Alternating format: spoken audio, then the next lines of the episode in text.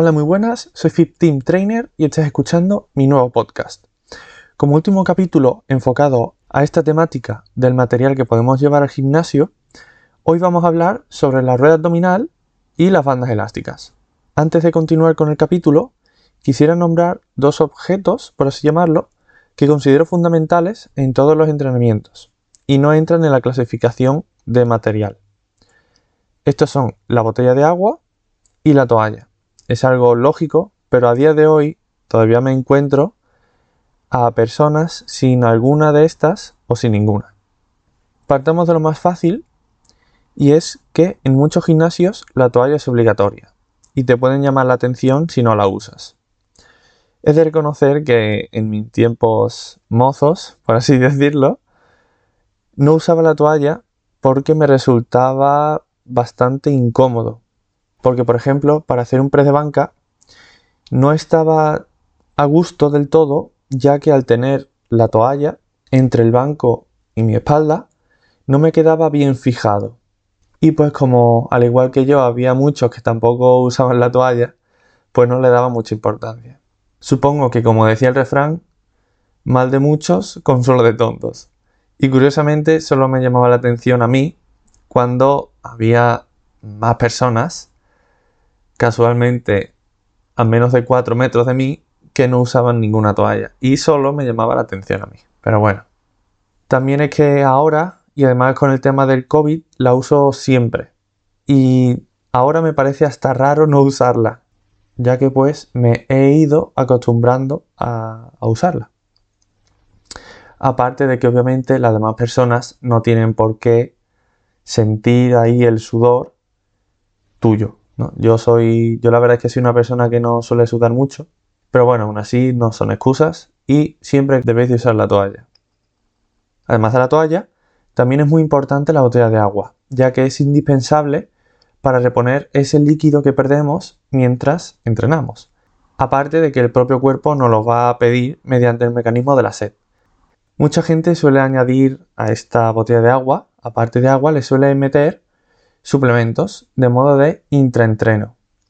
Yo en lo personal soy bastante reacio a casi la totalidad de los suplementos, a excepción de uno o dos, pero siempre hay que ver el contexto, ya que nos podría interesar añadir carbohidratos de absorción rápida, por ejemplo, pero en general a lo que más cabida le veo yo al intraentrenamiento es añadir sales, como puede ser la sal de Himalaya, por ejemplo, ¿no? entre muchas que hay ya que al realizar ejercicio perdemos electrolitos y de esta manera los reponemos, aunque de todas maneras en el resto de comidas del día podemos reponer esos electrolitos perdidos. Hay que tener en cuenta que el timing es una de las cosas menos importantes a la hora de tomar algo, ya sea las comidas, ya sea los macros o ya sea básicamente todo lo que comamos, estando por encima la cantidad, la distribución y la calidad.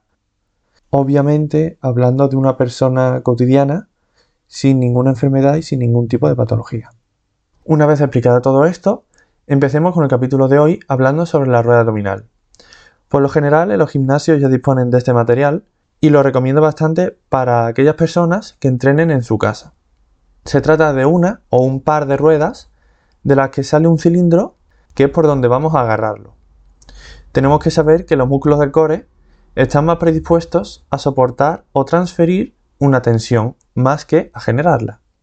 Como recomendación, diré que la mayoría de los ejercicios que realicemos para fortalecer los abdominales sean ejercicios en los que aguantemos una posición, como puede ser en la plancha abdominal o el propio ejercicio que voy a describir con la rueda abdominal. Pero no por ello, por ejemplo, el crunch es malo.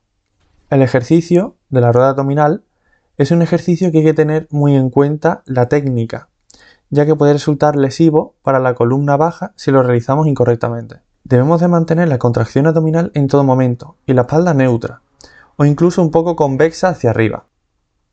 Dependiendo de nuestro nivel, realizaremos este ejercicio de una manera o de otra, partiendo de la más fácil, que es con el punto de apoyo en las rodillas y con la rueda abdominal sujetada por las manos. Nos desplazaremos a medida que adelantamos los brazos mientras está rodando la rueda una distancia que nos implique cierto esfuerzo, hasta tocar un tope, que puede ser un objeto como un libro, por ejemplo, o la misma pared. Y la más complicada es estando de pie, con la cadera flexionada, de tal modo que nuestro torso esté paralelo a nuestras piernas. Desde esta posición, lo que hacemos es adelantar la rueda a medida que extendemos los brazos hasta que nuestros puntos de apoyo, que son la puntera de los pies y la rueda abdominal, estén lo más separadas posible. Hay que entender que a mayor distancia que estén los dos puntos de apoyo, mayor tensión vamos a tener que soportar. Continuamos con otra buena opción para entrenar en casa, que estas son las bandas elásticas. Se pueden emplear tanto para ayudar o para resistir un ejercicio, dependiendo de cómo lo usemos. Por ejemplo, si nos cuesta mucho hacer dominadas, podemos usar una de estas bandas colocándolas desde la barra hasta nuestros pies. De esta manera nos ayudará tanto a subir como a bajar. O por el contrario, lo podemos emplear para que aumente la resistencia de un ejercicio, como por ejemplo en el press de banca.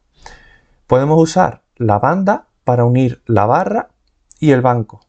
De esta manera, a medida que subamos la barra, la banda elástica va a ir añadiendo resistencia exponencialmente. Como acabo de nombrar, la banda elástica no ofrece una resistencia lineal, es decir, a medida que se va elongando, va añadiendo más resistencia. Por ejemplo, si en una banda la alargamos un centímetro, vamos a decir que añade un kilo de resistencia. Pero en cambio, si la alargamos 5 centímetros, esta banda no va a ofrecer 5 kilos de resistencia, va a ofrecer, por ejemplo, 8. Y por último, estas bandas se pueden emplear en innumerables ejercicios, tanto en el gimnasio como en casa. Y bueno, esto ha sido todo por este pack de capítulos. Espero que os haya servido estos tres capítulos hablando sobre el material de gimnasio y nos vemos el próximo lunes.